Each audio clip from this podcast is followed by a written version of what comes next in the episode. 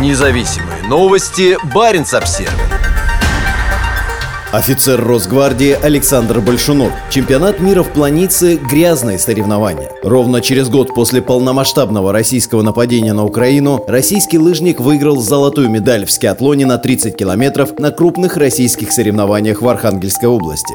По словам спортсмена, являющегося офицером одной из российских силовых структур, его не интересует проходящий сейчас в Словении чемпионат мира по лыжным видам спорта. Федерация лыжного спорта России приурочила одно из крупнейших соревнований этого года к чемпионату мира по лыжам в Планице. Это выглядит как попытка отвлечь внимание российских спортсменов от запрета на участие в международных соревнованиях. Российские соревнования проходят в далекой курортной деревне Малиновка, расположенной на юге Архангельской области. Здесь много снега и отличные трассы, но не хватает гостиниц и инфраструктуры. А самый простой способ туда добраться – это ехать 13 часов на поезде из Москвы, жалуются журналисты. Контраст по сравнению с чемпионатом в Планице огромен, но россияне не скучают по своим зарубежным конкурентам. По крайней мере, если судить по лучшему лыжнику страны Александру Большунову. Он назвал соревнования в Словении грязными грязными. Если честно, мне не интересно, как проходят эти грязные соревнования. Лучше соревноваться там, где нас ждут. По его мнению, чемпионат мира грязный, потому что к нему не допущены российские спортсмены. Все сильнейшие должны бегать вместе. Российские соревнования совпали по времени не только с чемпионатом мира в Планице, но и с годовщиной массированного российского нападения на Украину. 24 февраля стало для Большунова Днем Победы. Он с большим отрывом выиграл скиатлон на 30 километров, опередив коллегу по сборной Сергея Устюгова. Большунов тесно связан с российскими силовыми структурами. Как и ряд других лучших лыжников, он носит звание офицера Росгвардии. С момента начала массированного нападения на соседнюю страну лыжник не предпринимал никаких попыток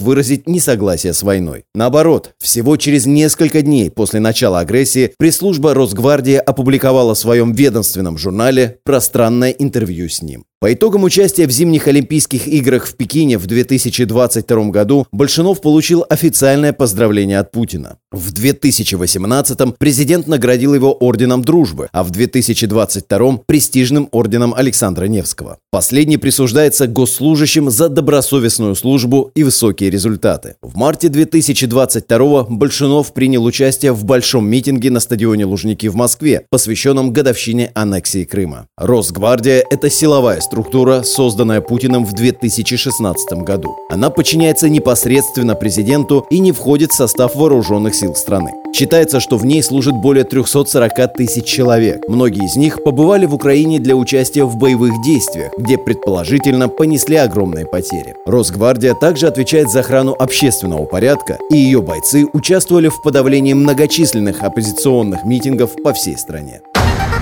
Независимые новости. Барин обсервис